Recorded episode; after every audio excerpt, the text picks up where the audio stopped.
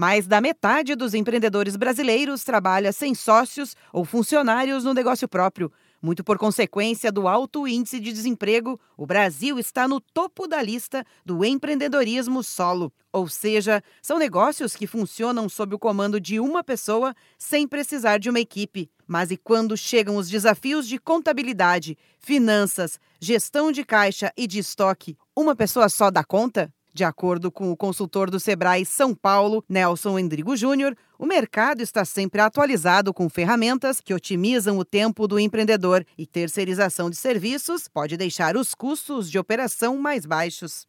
Antigamente as empresas tinham todos os processos internos, só que isso encarecia muito, porque ela não precisava 100% desse processo trabalhando para elas. Por que, que ele tem que encarecer o processo dele todo para ter um departamento de logística? Ele contrata uma empresa especialista em logística. Então tudo isso facilita e, e, e deixa o custo mais baixo, o custo de operação mais baixo com melhor qualidade, né? pessoal mais especializado.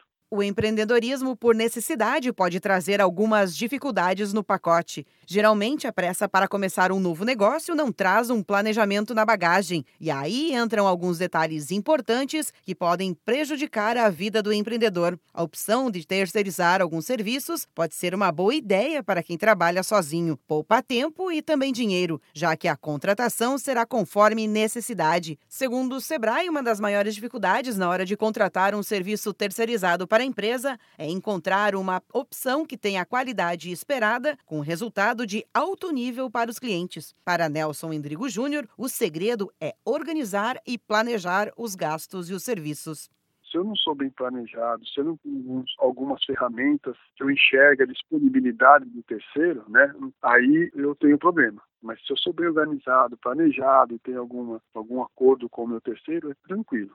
Monitorar a eficiência e dar sempre feedback aos terceiros é fundamental para garantir uma troca saudável da empresa. A tendência é que o trabalho flua naturalmente quando o empreendedor coloca a energia e o esforço em tarefas que são de seu domínio e entende que é importante contratar outros serviços para aquelas atividades que precisam de aprendizado e que podem tomar um pouco mais de tempo. Da Padrinho Conteúdo para a agência Sebrae de Notícias, Melissa Bulegon.